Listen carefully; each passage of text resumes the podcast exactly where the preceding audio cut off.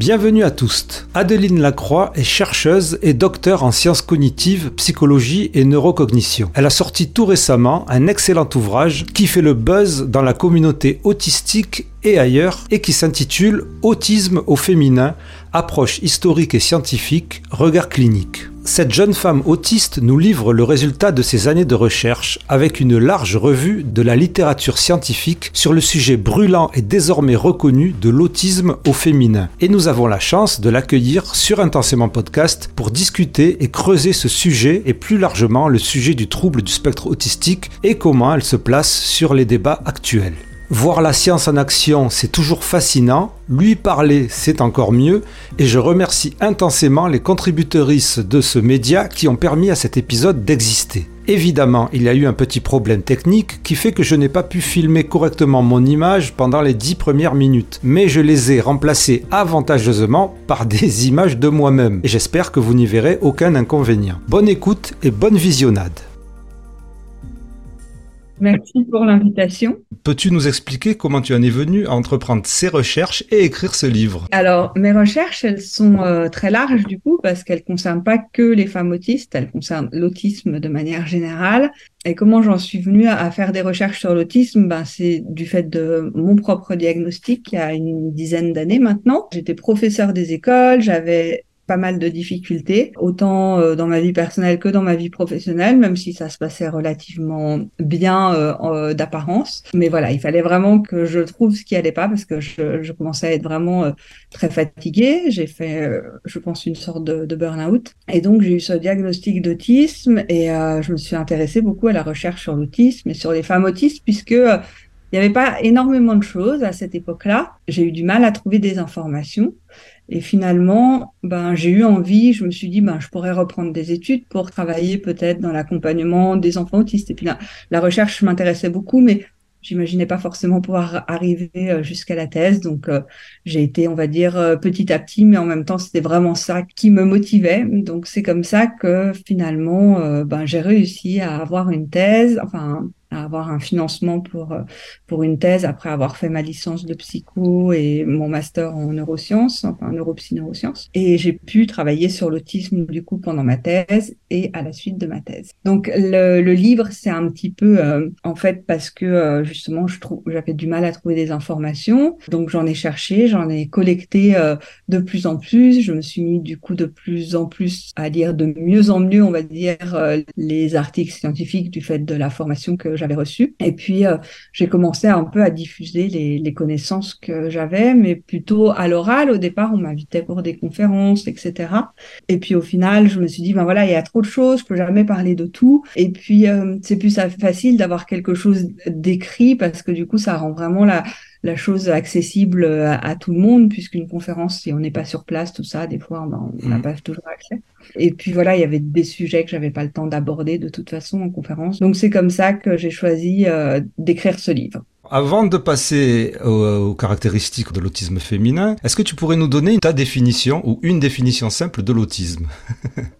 Ah ben moi j'ai une définition euh, que certains peut-être n'approuvent pas, mais moi j'ai la définition, on va dire très euh, très DSM parce que clairement, enfin, c'est quand même ce qu'on retrouve chez les personnes autistes, c'est les difficultés sociales et de communication avec, euh, voilà, des difficultés à créer des relations, à les maintenir, euh, des difficultés à comprendre euh, un certain nombre de choses comme les implicites, le second degré, le, le, fonctionnement des gens, etc.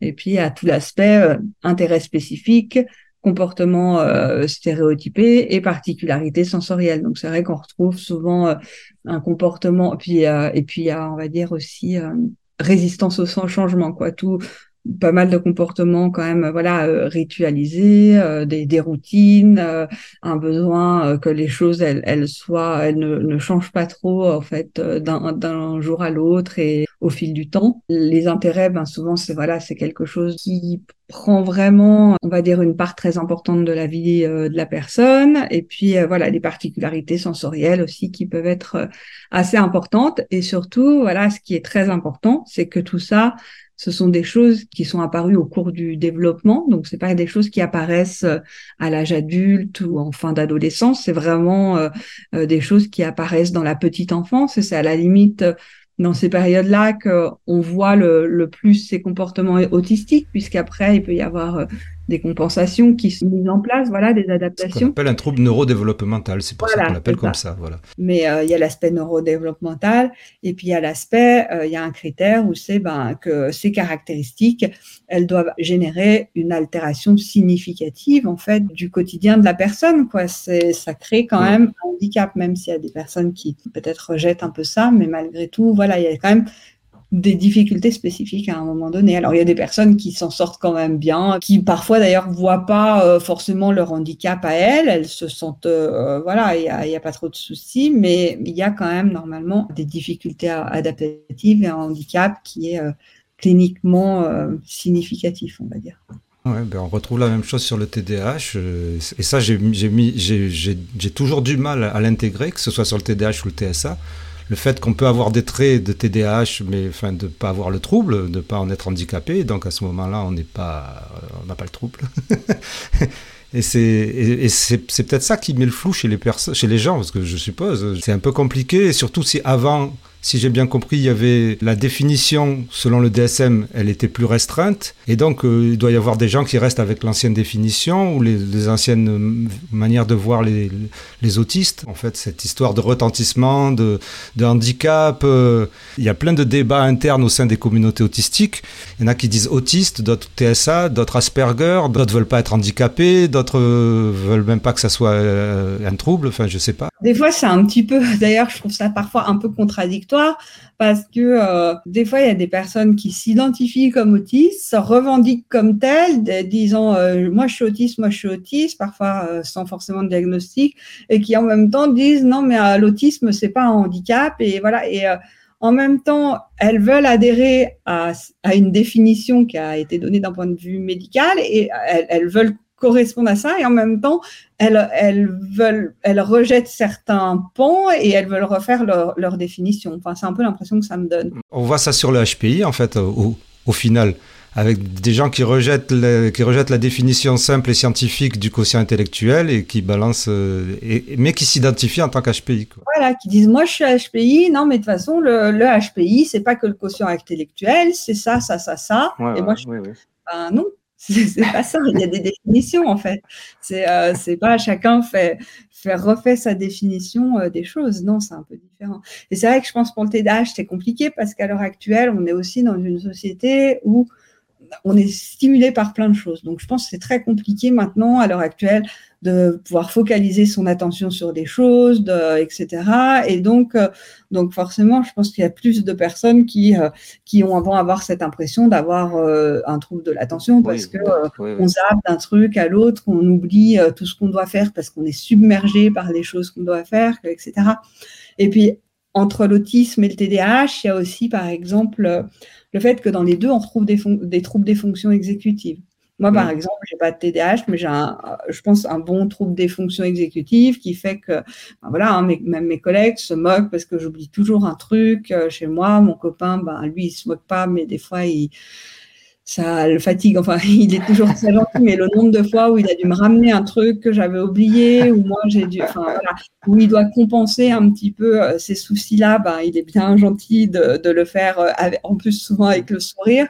Mais, euh, mais voilà, il y a quand même un retentissement à ce niveau-là. Mais, mais pourtant, j'ai pas de, de TDAH, mais j'ai ce trouble. Oui, oui. Et il y a peu de personnes qui le savent. Et je viens de, de voir passer un article d'une étude qui montrait que l'altération des fonctions exécutives dans le TSA et dans le TDAH était, à peu près similaire en fait.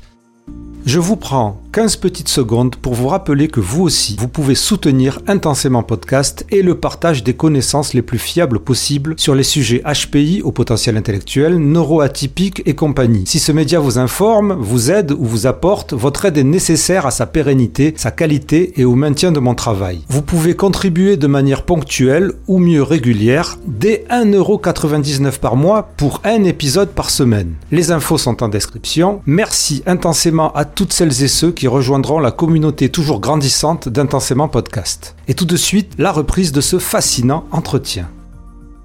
Alors, quelles seraient donc les principales caractéristiques spécifiques de l'autisme au féminin que tu décris dans ton livre? Ce qu'on retrouve de manière générale, alors ce qui, ce qui est différent en fait entre les personnes euh, autistes, des femmes autistes avec déficience intellectuelle qui ont souvent des des caractéristiques de l'autisme parfois plus marquées, plus de difficultés euh, socio-communicationnelles et etc.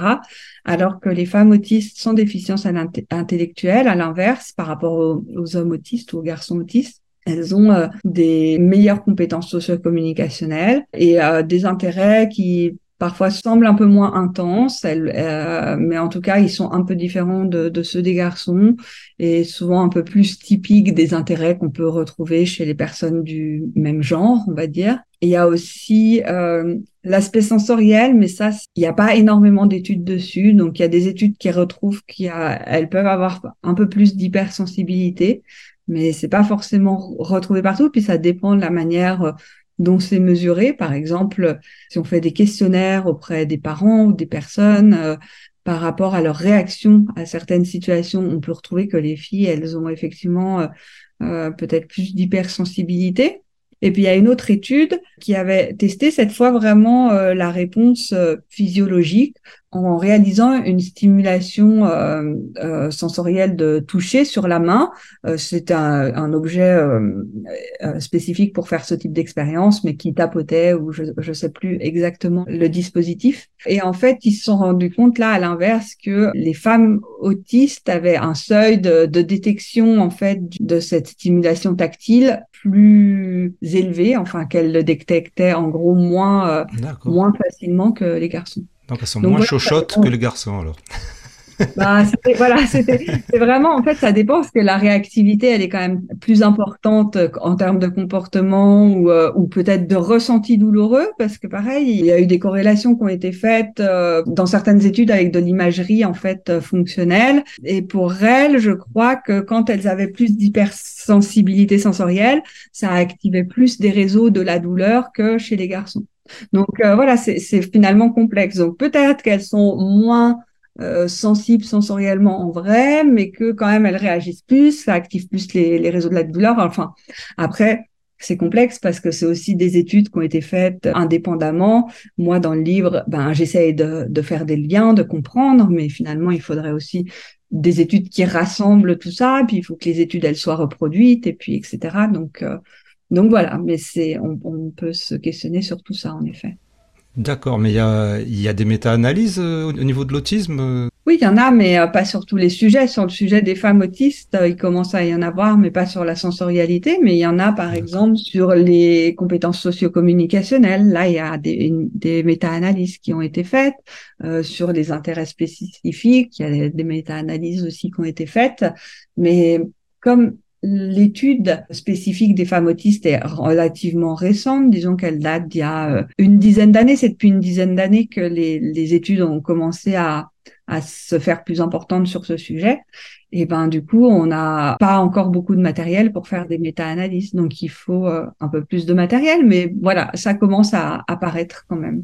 D'accord, c'est intéressant. Et, alors, qu'est-ce que tu as trouvé, toi, comme euh, croyance, idée fausse, euh, des informations qui étaient couramment associées à l'autisme féminin, par exemple? Je pense que ce qu'on peut euh, souvent lire sur, des fois sur Internet, de personnes qui ont eu ce type de réaction par rapport, enfin, à des médecins ou quoi qui disent ben non vous êtes une fille donc vous pouvez pas être autiste. Et ça je, je connais des personnes que j'ai interrogées dans mon livre qui ont eu par exemple ce genre de, de réaction de la part euh, d'un praticien quoi. Une, une personne qui avait son frère qui était autiste diagnostiqué depuis un moment et puis ses parents ils se disaient ben oui mais elle elle a notre fille elle a les, quand même les mêmes symptômes. Donc ils avaient demandé au médecin si elle n'était pas elle aussi autiste. Et puis on lui avait dit ben non c'est une fille Donc voilà, mais finalement, elle a eu un diagnostic, mais beaucoup plus tard. Et puis, euh, je, connais une autre, une autre, personne du livre là qui a eu un diagnostic, mais de disharmonie psychotique, quoi, pas du tout d'autisme, alors qu'en fait, c'était les traits de l'autisme. Donc voilà, il y a ce genre de choses. Il y a aussi le fait que euh, des fois, on dit, ben, ben non, mais vous avez des enfants, vous avez un travail, vous pouvez pas être autiste, alors que ben, il y a des femmes autistes qui ont des enfants, ou des femmes autistes qui travaillent, voire des femmes autistes qui ont des enfants et qui travaillent. C'est tout à fait possible aussi. Donc ça, c'est d'ailleurs un des points importants sur l'autisme féminin, c'est qu'il y a toutes ces particularités qu'on va pas retrouver chez les hommes, mais euh, des spécificités lors de la grossesse, lors de la maternité, par exemple, il y a plus de risques de dépression postpartum chez les femmes autistes. Euh, il y a des risques médicaux euh, qui sont accrus, donc c'est important de connaître son diagnostic aussi dans dans ce genre de cas parce que voilà, ça peut nécessiter quand même un suivi euh, particulier et adapté. Puis voilà, les femmes autistes, elles peuvent on peut retrouver euh, des difficultés euh, sensorielles, d'anxiété, etc. Ben, pendant la grossesse, pendant l'accouchement et encore après pendant les, premiers mois de vie de l'enfant. Donc c'est c'est tout des choses qui sont particulières aux femmes, la, la puberté, l'arrivée des règles, etc. Donc qui est un chamboulement pour les pour les déjà c'est un chamboulement, je pense pour n'importe quelle jeune fille, mais quand on est autiste bah, ça peut l'être encore plus du fait des difficultés avec les changements, des difficultés sensorielles et que tout ça, bah, ça amène, euh, ça amène ce type de problématique. Ouais, mais c'est dingue. Alors, mais qu'est-ce qui fait que, qu'est-ce qui pourrait expliquer qu'on on considérait que les femmes ne pouvaient pas être autistes ou qu'on s'y intéressait pas ou qu'on les sous-diagnostique? Alors, il y a plusieurs choses. Il y a déjà le fait que, ben, on l'a plutôt décrit euh, chez les hommes, même si euh, finalement les, les premiers écrits sur l'autisme, on va dire écrits un peu euh, scientifiques et médicaux. Maintenant, on pense que, on, on a retrouvé les textes de Grounia Soukareva. Je sais pas si tu en as entendu parler, probablement. Et elle, elle était très avant-gardiste parce que elle avait écrit un texte en 1926 sur les garçons, puis en 1927, euh, elle a écrit un autre, texte à part sur les filles en disant bah voilà, je fais un texte à part sur les filles. Je pense qu'elles ont la, la même euh, la même condition, on va dire, le même trouble que, que les garçons que j'ai décrits l'année d'avant, mais euh, que ça s'exprime de, partie, de manière particulière chez elles et que de, de manière générale, peut-être que dans certaines conditions euh, euh, psychiatriques ou autres, parce que bon là, il parlait pas de neurodéveloppement, mais il peut y avoir, il pourrait y avoir des différences liées au sexe et que ça vaut le coup d'étudier ces différences. Pourtant, on l'a pas fait pendant pendant très longtemps. En fait, comme les garçons ont un, autisme qui est souvent un peu plus visible, à part les filles qui ont un autisme, euh, on va dire, avec déficience et plus sévère, et dans ce cas, elles, elles sont aussi visibles, ben, dans ce cas, euh, dans ce cas, effectivement, euh, ben, on étudiait plus les garçons parce qu'on les diagnostiquait plus, etc. Et puis après, en médecine, de manière générale, on étudie plus les, les garçons et les hommes même si souvent c'est les femmes qui sont plus volontaires pour participer à des études, mais on étudie plus les hommes euh, et les garçons, notamment dans les études médicales, parce que euh, il n'y a pas les variations liées aux hormones, il n'y a pas de risque de grossesse ce genre de choses, et du coup, ben, ils sont plus faciles à étudier, alors que les femmes c'est plus compliqué, ça a demandé du coup, euh, voilà, de plus de financement, de ceci, de cela. Mais bon, le problème, c'est que on adapte des fois euh, des choses aux femmes en ayant fait des études majoritairement sur les garçons et en considérant que les, les femmes, c'est juste un garçon un petit peu euh, moins moins charpenté et ça marche pas du tout comme ça. Donc c'est pour ça que les femmes elles ont plus aussi de problèmes d'effets secondaires de médicaments etc. Donc voilà et puis après du coup ça a créé un biais euh, aussi clinique et ce qui fait que même quand les femmes il y a une étude qui montrait ça que je trouvais intéressante qui montrait que même quand euh, les femmes et les garçons avaient le même, euh, les mêmes caractéristiques, on référait plus facilement les garçons à un praticien que euh, les filles. Pour ça, ils avaient, en fait, l'étude, c'est qu'ils avaient montré des vignettes cliniques exactement les mêmes avec euh, donc une description d'un enfant qui était parfois autiste, qui était parfois autre chose. Et puis il y avait euh, un phénotype de l'autisme classique, donc là il n'y avait pas trop de différence. Et puis un phénotype de l'autisme un peu plus discret, euh, avec des, des caractéristiques plus, on va dire, de l'autisme féminin. Et ils associaient un nom de garçon ou un nom de fille. Et là, voilà, on, constatait des différences. Et, euh, et quand c'était un garçon, on se disait, ah oui, peut-être qu'il est autiste. Et puis euh, quand c'était une fille, un petit peu moins. Quoi. Tu parlais donc des raisons qui faisaient qu'il y avait le sous-diagnostic et les différences pour lesquelles on n'avait pas étudié les femmes jusqu'à présent. Mais il y a aussi, donc, de ce que j'ai compris, le fait que les filles ou les femmes euh, camoufleraient plus facilement leur TSA. Oui, alors effectivement, il y a cette notion-là. Alors le camouflage, c'est le fait de développer un certain nombre de stratégies pour euh, masquer euh, euh, les caractéristiques de son autisme en contexte social. Et effectivement, il y a des études qui disent que les femmes autistes camouflent davantage. En tout cas, elles ont souvent des plus hauts scores aux échelles de camouflage. Et c'est vrai que le camouflage, il est souvent mesuré par par une échelle qui va poser un certain nombre de questions pour voir, ben voilà, finalement le, coût de, de, certaines situations pour, pour les personnes. Et donc, euh, bon, je pense que cette échelle est intéressante, que le camouflage, c'est une notion réelle, mais euh, il y a des personnes qui ont des chercheurs un peu qui ont un petit peu euh, questionné ça sans remettre en question la notion de camouflage, mais en disant, mais c'est quand même problématique parce qu'on a une, quelque chose qui se mesure presque uniquement par le ressenti de la personne, alors qu'un ressenti, c'est quand même subjectif, on le sait, quoi. Et effectivement, ça peut questionner un peu, alors Justement, je parlais d'un article en fait que j'ai pas encore publié, mais qui est en cours de publication, où on discute un petit peu euh, de, tout cela. Est-ce que les filles euh, camouflent mieux que les garçons? Pour ça, il faudrait s'assurer qu'en fait le niveau de base il est le même pour les deux. Et si le niveau de base est le même pour les deux, on pourrait dire ah les filles camouflent plus. Mais si le niveau de base il est un peu différent, dans ce cas, c'est plus compliqué de dire que les filles camouflent plus. Elles camouflent, les garçons euh, camouflent aussi probablement, mais euh, probablement peut-être différemment s'il y a un niveau de base qui est différent. Et c'est vrai que nous, dans certaines, enfin moi, dans certaines études que j'ai fait, par exemple en EEG sur le traitement des visages, bah, je voyais que les personnes autistes de manière générale étaient différentes que les personnes non autistes, mais que les filles autistes étaient, avaient une réponse un peu plus normalisée que celle des garçons autistes.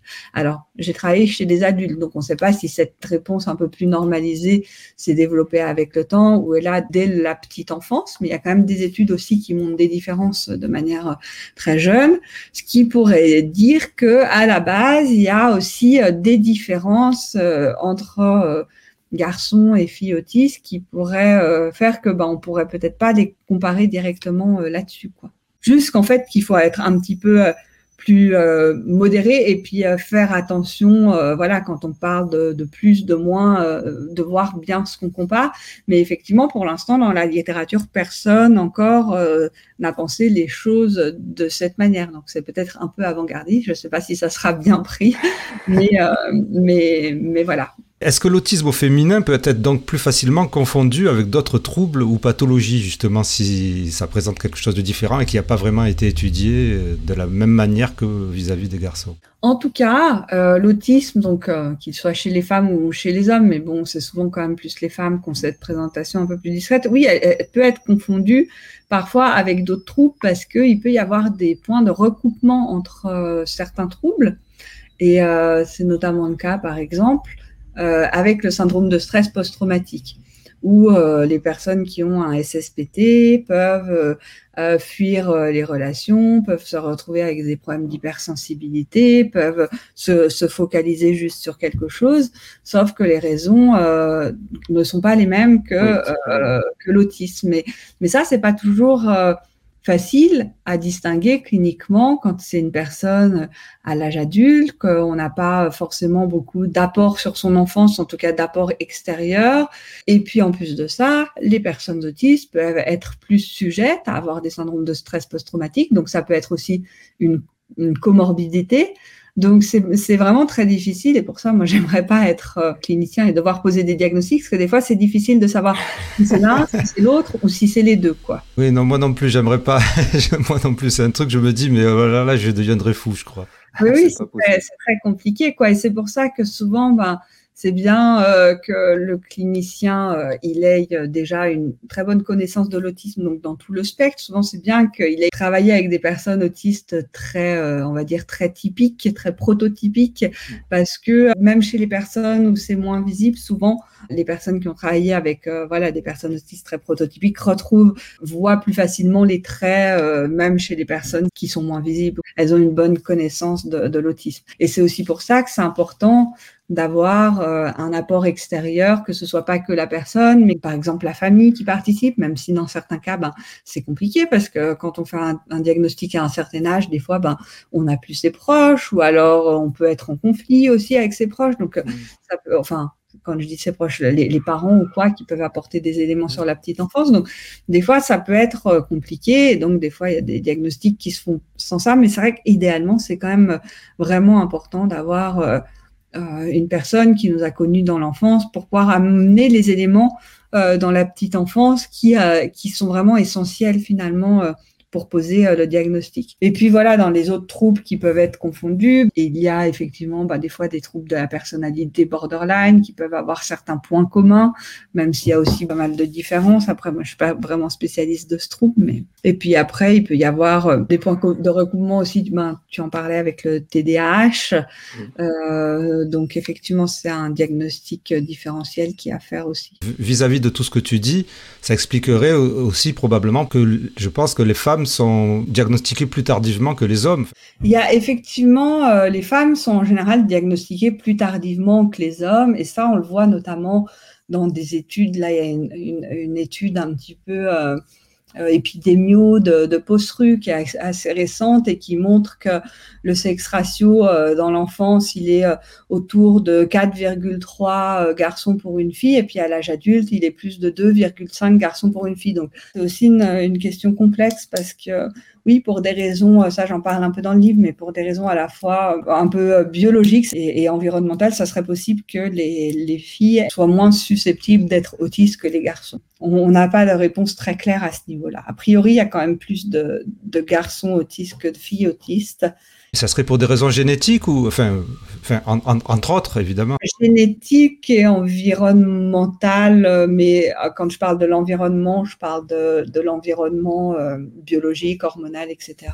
Euh, D'accord, ok. Dans les études que vous faites, par exemple sur le TSA, étant donné que c'est un spectre aussi large, est-ce que vous décidez donc de, par exemple, de mettre à l'écart euh, les autistes avec déficience intellectuelle ou pas? Comment est-ce qu'on fait pour faire une étude, j'en sais rien moi, sur 300 euh, personnes en ayant des personnes complètement différentes euh, d'un point à l'autre. C'est une très bonne question et du coup merci de, de la poser parce que moi c'est un sujet qui m'intéresse beaucoup. Alors donc euh, le premier point, c'est que euh, des fois, on met à l'écart les personnes avec déficience intellectuelle, mais pas pour du fait qu'elles sont euh, différentes sur le spectre, mais c'est plus pour des raisons éthiques où c'est plus compliqué de faire des études avec ces personnes. Déjà, il faut que les tâches soient adaptées, et comme c'est déjà très compliqué d'avoir des accords, des comités d'éthique, etc.